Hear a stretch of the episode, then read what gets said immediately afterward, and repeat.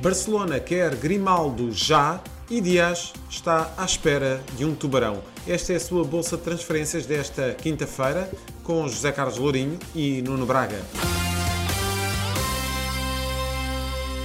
Nuno, o lateral espanhol, pode voltar à casa-mãe. Grimaldo continua sem renovar contrato com o Benfica e se não houver avanços, daqui a um ano o lateral poderá assinar a custo zero com outro emblema, ou seja, restam quatro dias e a janela de transferências de verão para as águias fazerem um encaixe financeiro com o espanhol.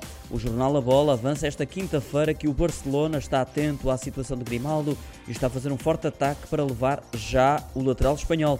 Zé, a norte, só há conversas por Luís Dias a partir dos 60 milhões. O Tottenham terá avançado com uma proposta de 40 milhões de euros pelo jogador mais valioso da Liga Portuguesa, mas aparentemente não chega. O Futebol Clube do Porto só aceita conversar a partir dos 60 milhões de euros e tem margem para negociar, porque o contrato do extremo colombiano só termina em 2024. Por outro lado, Dias não está tentado a deixar os Dragões para assinar pelo Tottenham.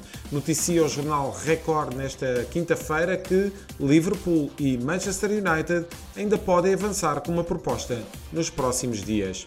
Nuno, tempo ainda nesta bolsa para a novela Marcos Edwards. Esta quinta-feira, os jornais esportivos levam à capa versões diferentes do desfecho desta autêntica novela. A bola diz que o extremo inglês está fechado para reforçar o Sporting na próxima época.